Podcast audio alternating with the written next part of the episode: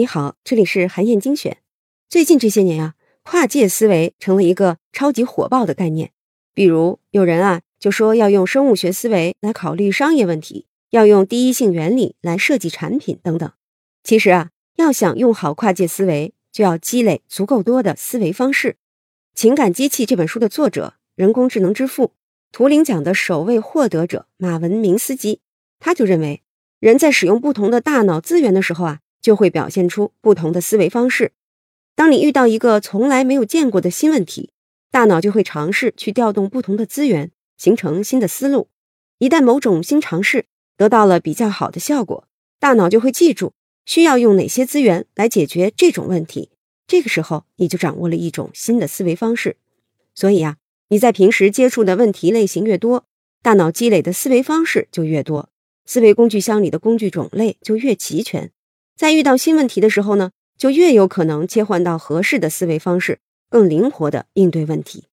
让我来给你举个例子：二十世纪六十年代，科学家们想要借助计算机的强大算力来解决语音识别的问题。当时，科学家们的思路是先让计算机学会人类语言的语法，然后再尝试理解语言的含义。像是 IBM 公司就雇佣了大量的语言学家。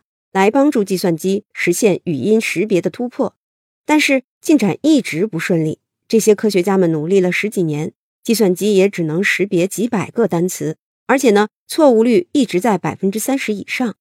直到七十年代，加里尼克教授进入了 IBM 的这个项目，语音识别工程才取得了突破性的进展。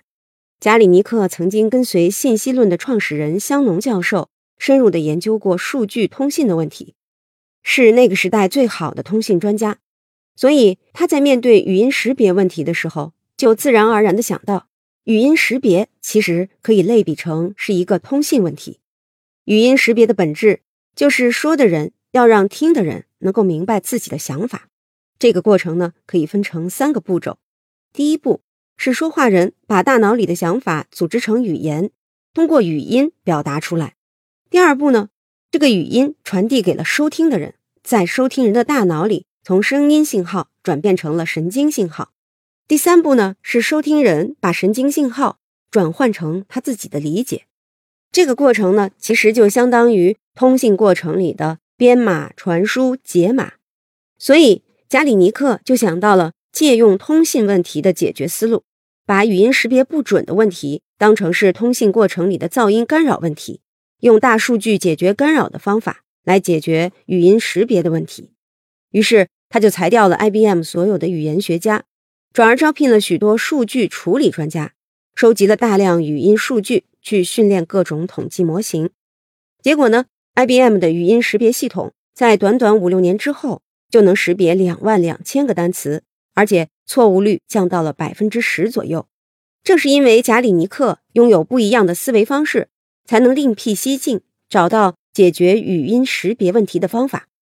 同样的道理，生物学家看待人体里血管走向这样的一种思维方法，能启发城市设计师优化道路、电网和排水系统的思路；而传染病专家阻止疾病继续扩散这样的一种思路，也能够帮助公关公司找到阻止谣言传播的更好方法。